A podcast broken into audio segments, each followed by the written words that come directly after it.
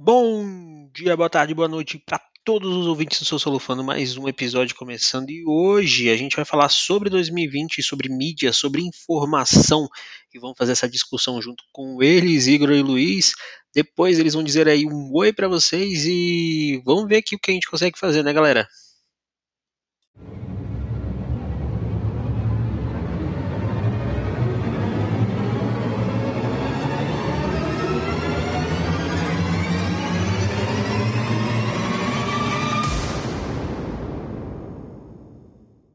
A gente pode Vamos fazer uma falar. retrospectiva 2020. de 2020 Sério? sobre quais fatos. Você, você ainda aguenta falar de 2020? pois é. Cara, Eu acho problema assim, é que... é, na verdade, é, só tomar uma parte aqui. É, 2020 ele expôs para nós aqui no Brasil algo que, que sempre existiu, mas de uma certa maneira era um tanto quanto mascarado, assim, porque ah, a desigualdade social, por exemplo, ela obviamente é é histórico aqui no Brasil, mas com a pandemia ela ficou muito mais escancarada. Ela, ela bateu na nossa cara assim o tempo todo, né?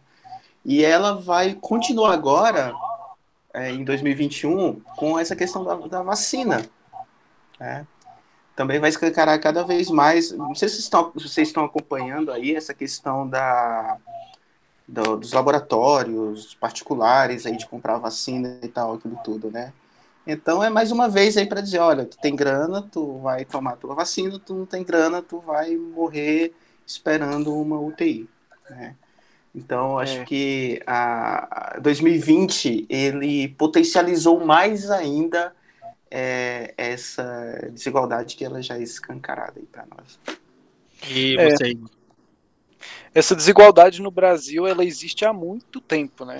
Assim, a gente sabe que ela existe, ela se expressa de várias maneiras, seja no acesso à saúde e no acesso à educação. E quando a gente fala sobre a questão da vacinação, e a gente vê aí atualmente hoje o- a questão do- dos laboratórios privados começando a dar preferência, começando a se mexer nesse sentido, a gente vê as prioridades que existem dentro desse sistema social e político que o Brasil vem construindo aí aos últimos desde muito tempo. E, e essa explicitação dessa desigualdade, ela é muito nociva, assim, porque as pessoas não estão sabendo lidar com essa tamanha desigualdade que elas não tinham noção da proporção que essa desigualdade tinha.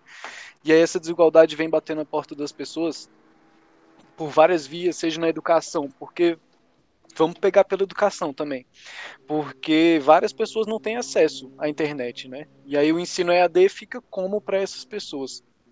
É, e interessante, Igor, é que o resultado disso também vai ser agora no Enem, vai ser no PAS daqui a pouco, porque a, a galera da escola pública praticamente não teve aula, não teve acesso a- ao ensino de qualidade, foi, foi tudo muito precário quando teve, né? Isso. Então, isso vai culminar também agora. Essa galera que estudou o ano inteiro já vai sair na frente dessa galera que não teve, que não tinha acesso a uma internet, que não tinha acesso a um aparelho de celular para acessar a internet. Então, realmente, é aquilo que a gente falou no início, escancarou aí a desigualdade social, né? É, é um momento de novas descobertas sobre velhos problemas que a gente teve no ano passado, né? E uma das coisas que me chama atenção também é que como que a gente gosta de arrastar problemas, porque além da gente não propor soluções práticas e eficazes, a gente bota uma venda e arrasta os problemas para o ano seguinte. Então a gente cria uma sensação mágica de que as coisas podem se alterar e podem se resolver sozinhas. É nesse campo que vocês estão trazendo o debate até, que eu acho muito interessante da gente conversar, é que a, a prova do Enem, do PAIS, ela sempre foi desigual. Né? Ela sempre trouxe desigualdade escancarada na sua forma de leitura, de itens, de questões, de acesso à educação e tudo mais. Acessibilidade à educação no Brasil é algo complexo mesmo, é, estruturalmente falando. E a gente conseguiu perceber isso de uma maneira bem clara quando o acesso à tecnologia, à internet, até uma moradia saudável, uh, começou a ficar ausente dentro dos processos de várias pessoas, várias famílias do Brasil. E, e entra uma nova discussão que é para a gente entender que as relações socioeconômicas elas perpassam os ambientes da educação. Então não adianta eu cobrar de um estudante lá na frente uma nota ou um, um resultado específico de um vestibular se eu não entender que toda a configuração familiar, social, psicológica, econômica vai influenciar diretamente nele. E não só nele, como nos seus colegas, não só nos seus colegas, como nos seus professores, não só nos seus professores, como numa estrutura muito mais ampla do que as próprias realidades individuais. Eu acho que o ano passado foi o ano do caos e gritaria, para não dizer o dedo no, nos, nos rolês aleatórios. Mas deixa bem claro o, o, o, um, um plano governamental que é a ausência do plano governamental no sentido geral. Que, que realmente traz uma, uma noção para a gente que a estrutura social ela não consegue ser percebida pelas diversas camadas sociais que existem. Então, tipo, a galera de cima não consegue perceber de fato a. Eu, eu não vou dizer nem a realidade da galera de baixo mas é, não percebe a galera de baixo, entende, né? Tipo, exatamente, que... exatamente. É. Nem a galera, é... nem a estrutura, né? É, é. E é interessante você falando isso, meninos, vocês falando isso, é que, assim, nós mesmos, eu, eu, eu mesmo, eu, eu tinha aquela ideia, não, mas nós, nós vivemos uma sociedade que ela está completamente conectada, que ela está completamente tecnológica. Eu mesmo falava o tempo todo, ah, todo mundo tem hoje, todo mundo hoje tem acesso à internet, todo mundo hoje tem acesso a um aparelho de telefone celular. E aí veio a pandemia e você viu, não, não é assim que funciona. Tem pessoas que não têm, né? Tem pessoas que, que realmente é... e aí sim enxerga essa camada mas enxerga essa camada da, da pior maneira possível. Assim, é, é é completamente complexo é. tudo isso. O Gabriel me fez lembrar da frase do Darcy Ribeiro, que ele fala que a crise da educação no Brasil não é uma, uma crise, ela é um projeto. Então, acontece que essa falta de estrutura que vem fazendo o Brasil passar por o que ele está passando, ou não conseguir passar por isso de uma maneira mais tranquila, mostra para a gente sim que existe uma não preocupação e como o Gabriel colocou, uma falta de percepção de consciência de, de, classe mesmo, ou de consciência de posição na sociedade. Porque quando a gente pensa assim, que, que no Brasil existe um abismo muito grande entre pessoas ricas e pessoas pobres, as pessoas nem se dão conta que o abismo existe, às vezes. E, e tanto de baixo quanto de cima. Então, uma coisa que a gente tem que pensar também é que às vezes os mais ricos, eles não têm noção do quanto do tanto que eles são ricos. E os pobres não têm noção do tanto que eles são pobres. E isso faz uma diferença sobre concepção de realidade mesmo, e do que é necessário para mudar essa realidade. É, até pegando isso que você falou, Igor, é, é interessante notar que, por exemplo, você falou, os ricos, eles são tão ricos que eles não têm noção e aí a, a gente acaba por ouvir atrocidades que algumas dessas pessoas falam, né? Ah, pobre morador de rua gosta de morar na rua, porque não tem que ter preocupação com nada. Gente, que absurdo, ninguém gosta de morar na rua. Né? Mas esse é o pensamento de uma galera que não tem noção da realidade que vive. E ao mesmo tempo, do outro ponto, do outro lado dessa linha, tem uma população que é, não tem também a, no, a, a noção do, do, da sua situação real, não tem noção do quão são exploradas e acaba, de uma certa maneira, aceitando todas aquelas questões que são históricas aqui no Brasil, que, por exemplo, até agora estava tudo bem porque tinha o tal do auxílio emergencial, e o auxílio acaba, aí agora e agora, pronto, ferrou tudo, complicou, né? E, e realmente, é, o que você falou mais cedo, ninguém quer resolver o problema, né? A, a ideia é protelar ao máximo isso e barganhar em cima disso, ter um ganho político em cima disso, mas está lidando com, com pessoas, né? E, e, e assim, é, é, triste, porque não tem perspectiva nenhuma, não tem uma mudança à vista. É que alguém, vocês falaram no início, e o projeto de governo? Opa, não tem projeto, né? Acho que não temos nem governo, né? Mas... Uhum. E enquanto arrastar problemas, como o Gabriel tinha falado, é, muito do que tem se falado hoje para justificar os problemas que estão acontecendo é de que esse problema ele é causado por governos anteriores, ou que isso é um não problema que mais. não é de agora. É, mas não, nem, nem cabe mais, né? Não, não, não se pode mais nem culpar PT, gente, né? Exato. Essa é até uma discussão que é interessante até a gente falar mesmo, porque isso é um, outro problema crônico político brasileiro. As gestões, quando assumem, elas normalmente jogam a, os problemas nas gestões anteriores, isso Exatamente. acontece há anos, né?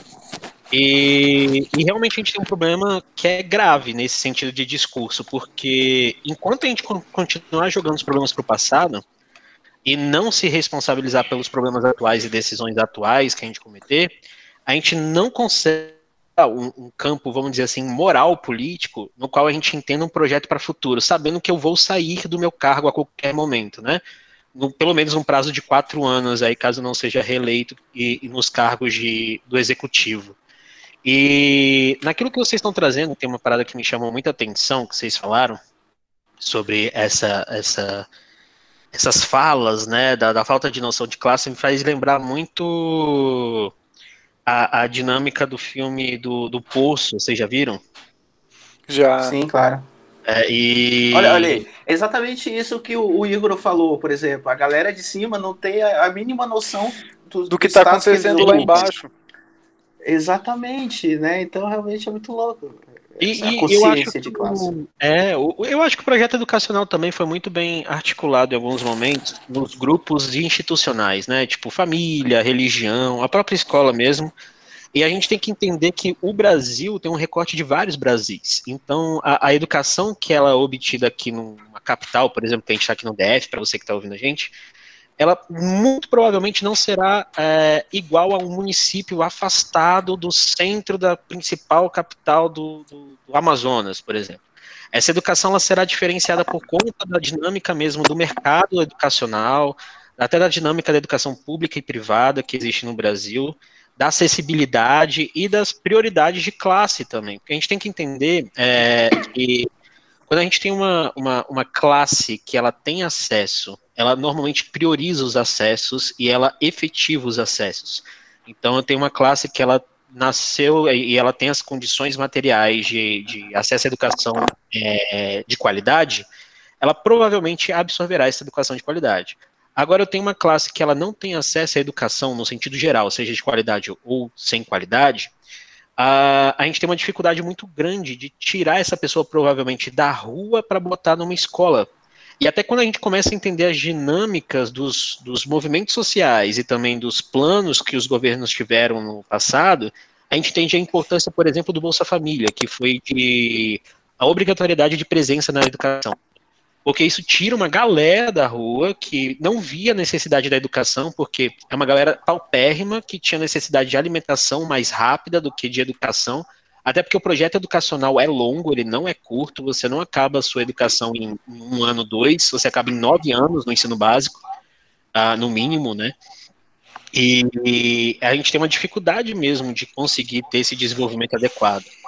Até isso se reflete nos dias atuais. Ah, eu lembrei da, da fala do Luiz do auxílio emergencial, que uma galera estava já falando nas redes sociais e falando sobre por que, que as pessoas elas dependiam tanto dos auxílios emergenciais.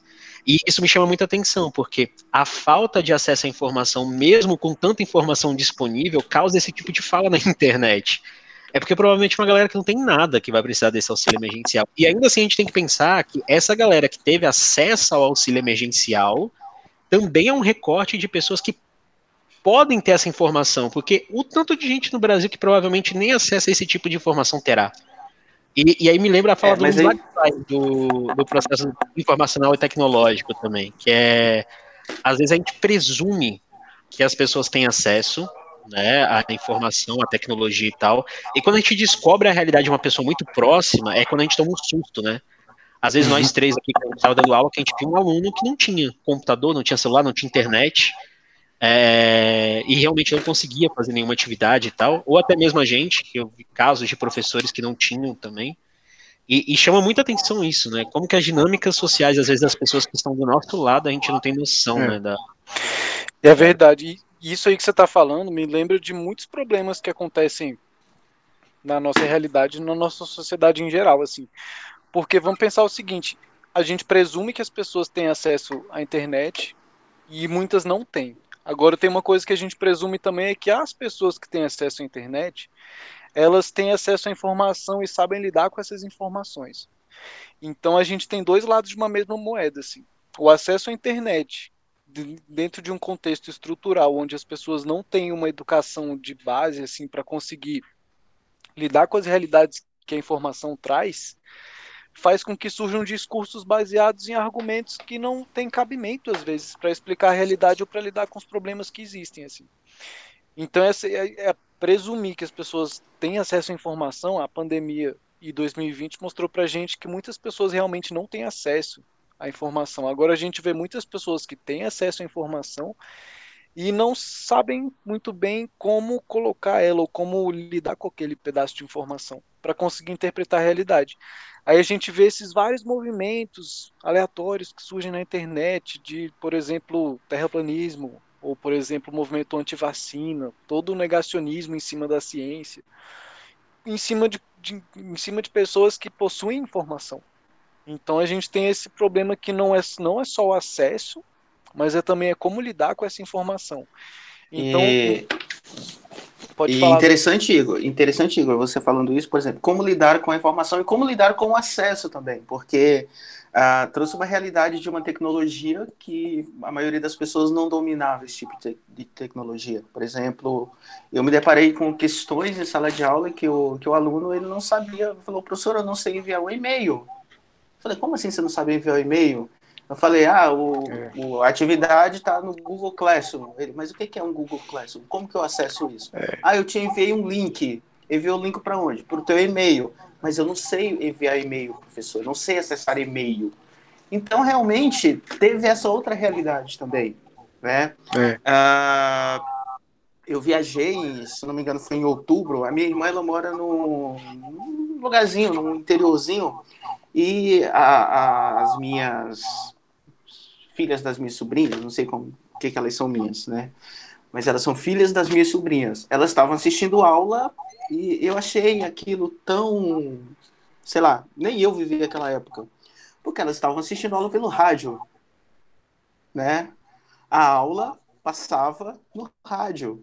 E eu achei aquilo tão surreal, assim, tão longe de uma, de uma realidade que a gente vive, mas ao mesmo tempo é o quê? é a realidade de agora, daquela questão que a gente pauta sempre desde o início, da questão da desigualdade de acesso à informação, de acesso à tecnologia, e como lidar com essa tecnologia e como lidar com essa informação também, que ela é muita. Né? Então, é, é por aí.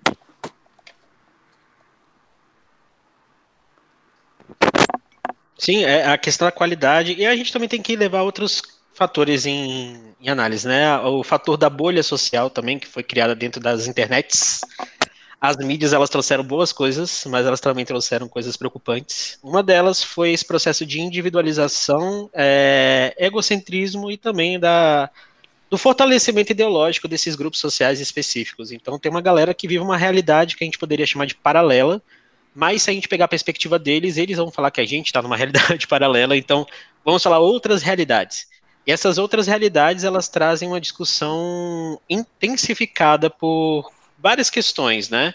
Questões que elas vão é, passar de novo por as instituições sociais, e aí você que está ouvindo a gente, a instituição social vai ser aquela que vai te ensinar como se comportar, pensar, sentir dentro da sociedade, vai ser sua, a sua forma religiosa de expressão, sua família, sua educação em si, e também passa por todos esses elementos que vocês estão traçando, que é bem importante da gente ressaltar, que essa imersão nesses grupos ideológicos fortaleceu discursos que o Luiz citou lá atrás, que são discursos que, embora a gente já, já soubesse que eles estavam presentes no nosso cenário nacional, eles tomaram uma grande proporção agora, intensificaram suas relações e cada vez mais ganham espaço, ao ponto de, pasmem vocês todos que estão aqui agora, da senhorita Elba Ramalho ter falado sobre o processo da Covid-19 ser um projeto comunista para acabar com os cristãos.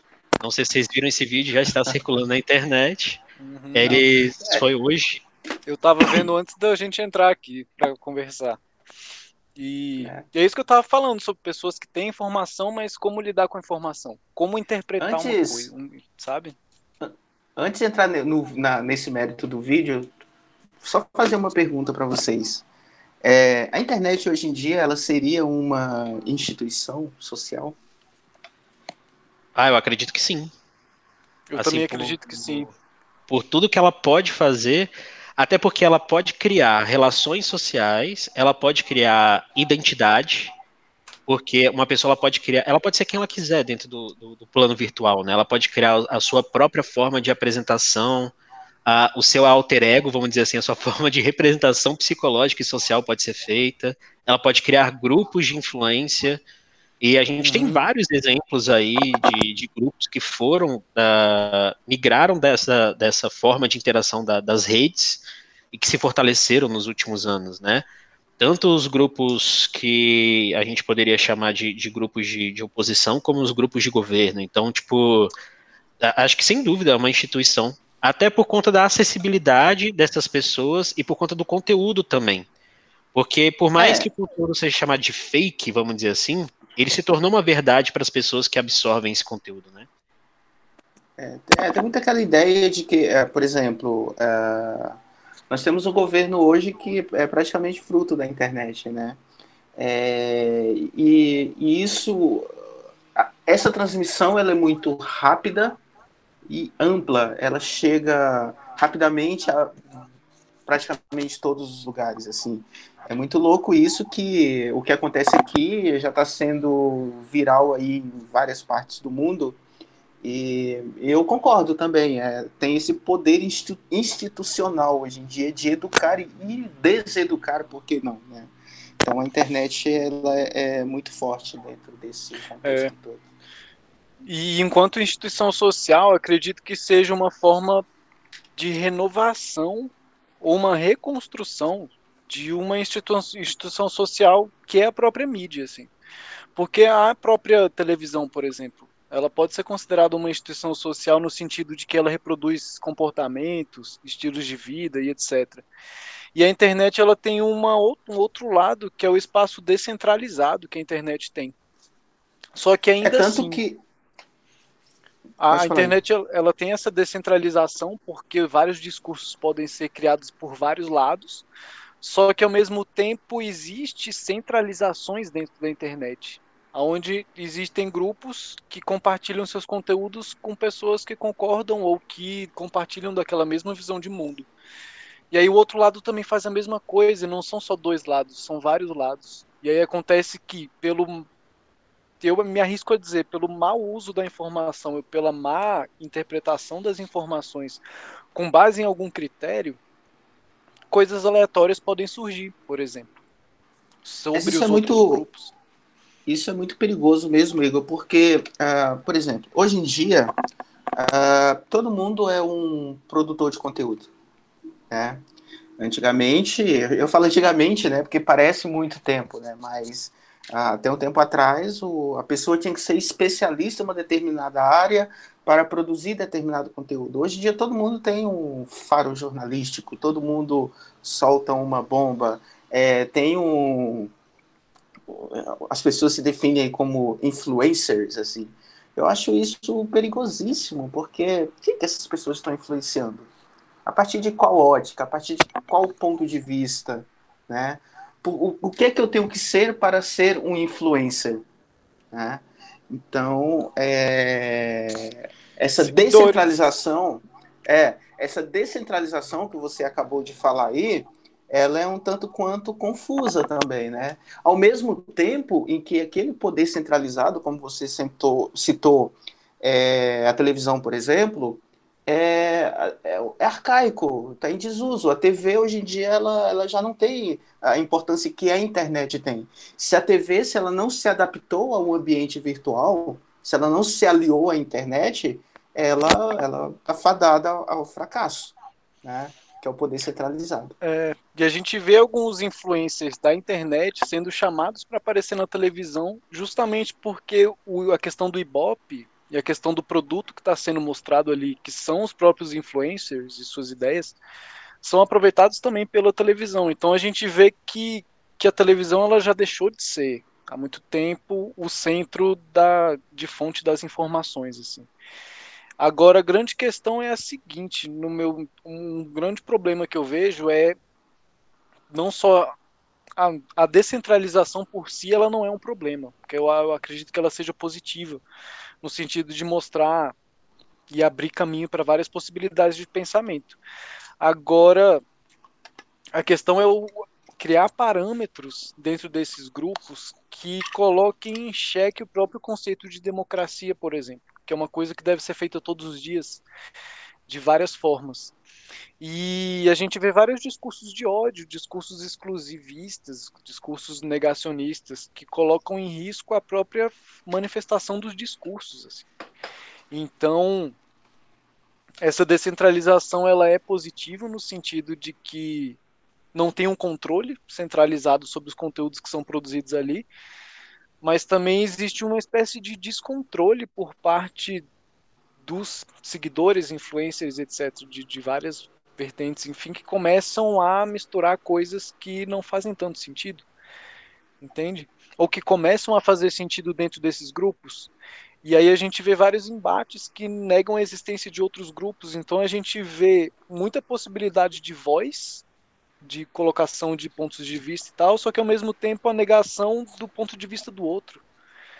Então é como se todos falassem e ninguém se escutasse, ou se alguém falasse só aquele que quer seguir escuta aquilo e compartilha entre os seus iguais. Assim. É, é o tal do o tribunal, né? A internet é uma espécie de tribunal, assim. E, e é muito louco porque as pessoas é, levam para esse julgamento, julga, condena, e, e o, assim, e é, e é totalmente surreal, como, por exemplo, é, resgata-se o que era, a pessoa era há, sei lá, 10, 15, 20 anos para trás, como se ele fosse essa pessoa agora, né? Por exemplo, eu tenho uma visão, uma visão eu, eu sim, pessoa física, né? Não que, que exista uma pessoa jurídica, mas é, eu sou muito progressista, né? Eu, eu, eu, eu bato muito naquela tecla de que a pessoa muda, né? A pessoa ela não vai levar aquele mesmo pensamento por toda a vida. O que eu sou hoje, por exemplo, não conversa com é tipo inimigo mortal de quem eu de quem eu era 10 anos atrás. Porque o, o pensamento é completamente diferente. Tem coisas que eu me vergonho de ter pensado há algum tempo atrás, né? Eu penso que todos nós, em algum momento, é, passamos por isso. Então nós estamos o quê? Numa progressão, né? E, mas na internet é, é, é exatamente isso que o, que o, Igor acabou de falar, porque é como se a pessoa é, ela é trucidada ali, não, não encontrei uma outra palavra, né? mas ela é literalmente aniquilada ali naquele momento, ela é, como fala o termo que eles usam, usam cancelada. Né? Cancelamento. Né? cancelamento, né? A pessoa é cancelada, é como se ela deixasse de existir né? Ela é uma persona não grata é, e tudo que ela faz a partir de então já não faz sentido nenhum, né? Então isso sem o mínimo de provas possível, assim, tanto para um lado quanto para o outro, né? Nós estamos pegando o, o caminho do meio aqui não estamos sendo advogado de ninguém. Para, para, para, para, para tudo! Vamos fazer um encerramento aqui dessa primeira parte. A gente volta com a cultura do cancelamento, beleza? Que daqui a pouquinho a gente vai voltando a discutir. Aí o Luiz já continua a fala dele junto comigo e com o Igor, beleza? Beijocas para todos, até mais!